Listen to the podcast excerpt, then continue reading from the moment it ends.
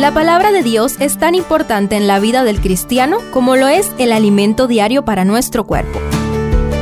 Estudia con nosotros el capítulo del día en Reavivados por su palabra.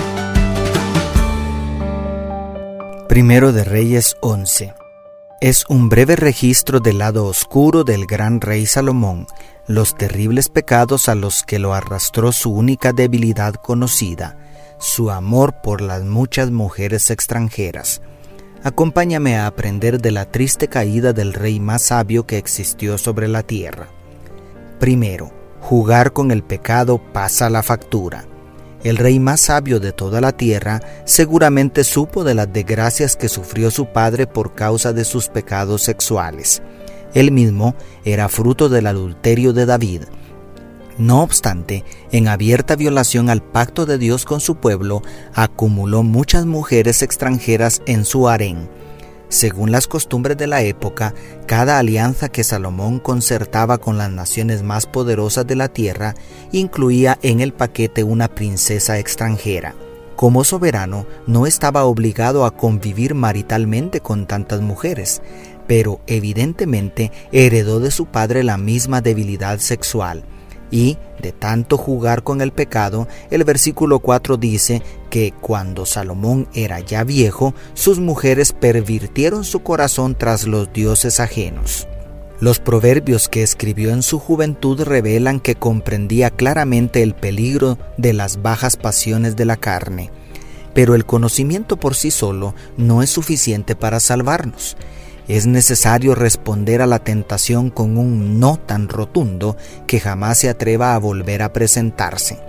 Pero el gran sabio jugó tanto con los deleites del pecado hasta emborrachar su conciencia y ser arrastrado por la corriente a traicionar a aquel que le había dado todo y le hubiera dado mucho más.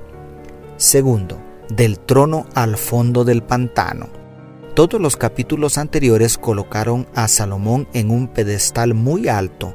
El hombre llegó a ser considerado por muchos casi un dios en la tierra. Su sabiduría, riquezas, alianzas, poder y gloria nunca han sido igualados.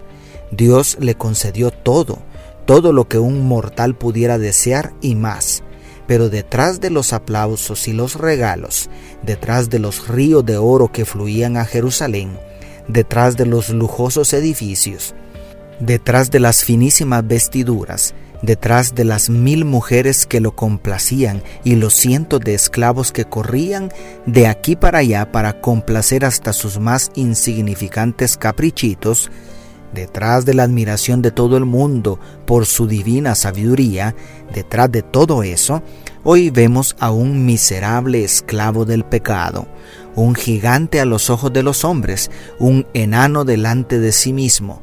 Espiritualmente Salomón se cae del trono alto de oro donde lo teníamos hasta el fondo del pantano del pecado más hostil contra el verdadero rey de Israel y quien le había dado todas las riquezas que poseía.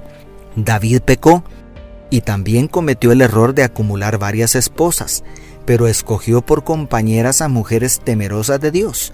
Y cuando Mical quiso despreciarlo por adorar a Dios, no pudo desviarlo de su Dios. Pero Salomón agregó al pecado de la poligamia las uniones en yugo desigual con perversas siervas de Satanás. Ellas lo sedujeron hasta adorar a los ídolos más abominables de las naciones paganas. Y tercero, caóticas consecuencias para Israel. La fascinante historia del rey más prominente de todos los tiempos termina con un informe de caóticas consecuencias que vinieron como resultado de haber cambiado al Creador de los cielos y la tierra por despreciables ídolos hechos por manos humanas y delante de los cuales se celebraban cultos tan degradantes que no es bueno ni recordar. Si el salario de cualquier pecado es la muerte, ¿cuál será el salario de semejante osadía? El rey merecía la declinación al nombramiento divino al trono, merecía la muerte y mucho más, pero la caída de un líder, y más aún cuando es un líder dotado de tanta habilidad y sabiduría, acarrea el caos dentro del pueblo de Dios.